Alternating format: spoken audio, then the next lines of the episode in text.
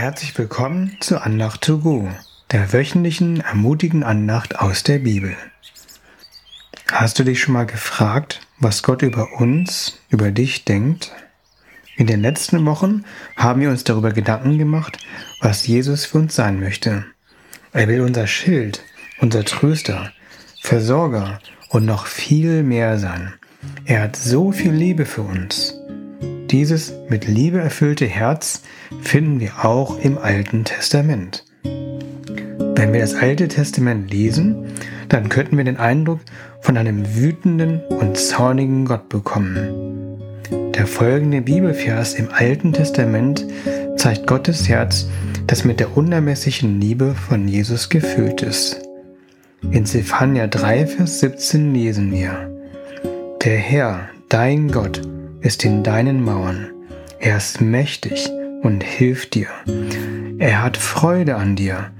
Er droht dir nicht mehr, denn er liebt dich. Er jubelt laut, wenn er dich sieht. Gott hat Freude an dir. Er liebt dich und er jubelt laut, wenn er dich sieht oder wenn er an dich denkt. Das Neue Testament nennt die Kirche oft die Braut von Jesus. Außerdem wird Jesus auch als der zweite Adam bezeichnet. Lass uns auf den ersten Adam schauen und seine Beziehung zu seiner Braut. Was können wir daraus über die Beziehung von Jesus zu uns lernen? In 1. Mose Kapitel 2 können wir das nachlesen, wie Adams Braut geformt wurde. Im Gegensatz zu Adam, der aus Erde gemacht wurde, wurde Eva aus einem Teil von ihm, seiner Rippe, geformt. Das passierte übrigens, als Adam schlief. Im Bibelvers 1. Mose Kapitel 2 Vers 23 sehen wir Adams Reaktion, nachdem Gott Eva formte. Adam freute sich und rief, Endlich, sie ist eine wie ich, sie gehört zu mir, denn von mir ist sie genommen. Fasse nochmal zusammen. Adam schlief. Eva wurde von Adams Seite gebaut. Adam freute sich über seine Braut. Nun schauen wir uns Jesus und seine Braut an und suchen nach Parallelen. Wir wissen, dass Jesus am Kreuz gestorben ist und am dritten Tag auferstanden. Jesus nennt den Tod an mehreren Stellen Schlaf wenn wir uns zum Beispiel an die Auferstehung von Lazarus erinnern. Der zweite Adam, also Jesus, schlief in diesem Sinne ein.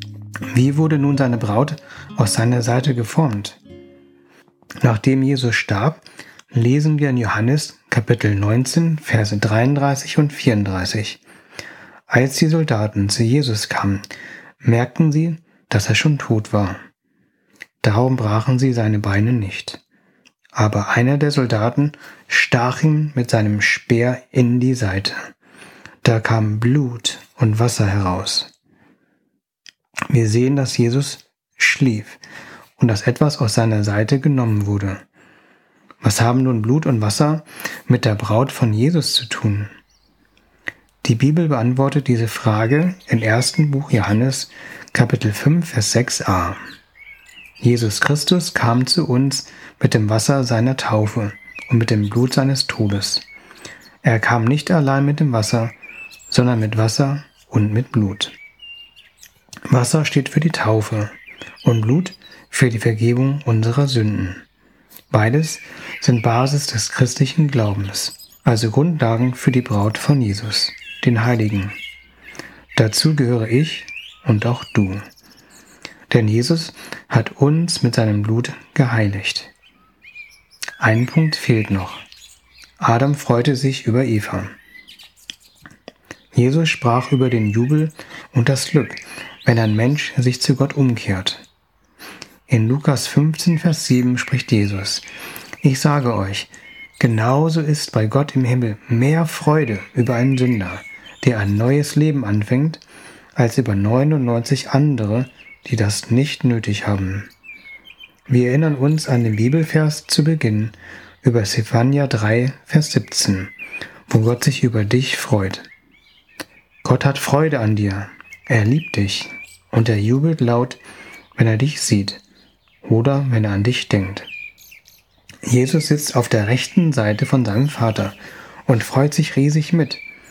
Ich stelle mir vor, wie Jesus über seine Kirche und über dich jubelt. Er ruft, Endlich, du bist's, du gehörst zu mir. Jesus schlief. Seine Braut wurde aus seiner Seite gebaut. Und Jesus freut sich über seine Braut. Er freut sich über dich. Ich bete kurz. Jesus, hilf uns in unserem Herzen zu verstehen, wie sehr du uns liebst, dass du dich freust, wenn du nur an uns denkst. Danke, Jesus, dass durch dein Blut und Wasser es keine Wut mehr gibt, sondern nur deine Liebe zu uns. Amen. Ich wünsche dir eine Woche, in der du dir immer wieder bewusst machst, wie sehr Jesus sich über dich freut. Bis zum nächsten Mal. Auf Wiederhören, dein Kai.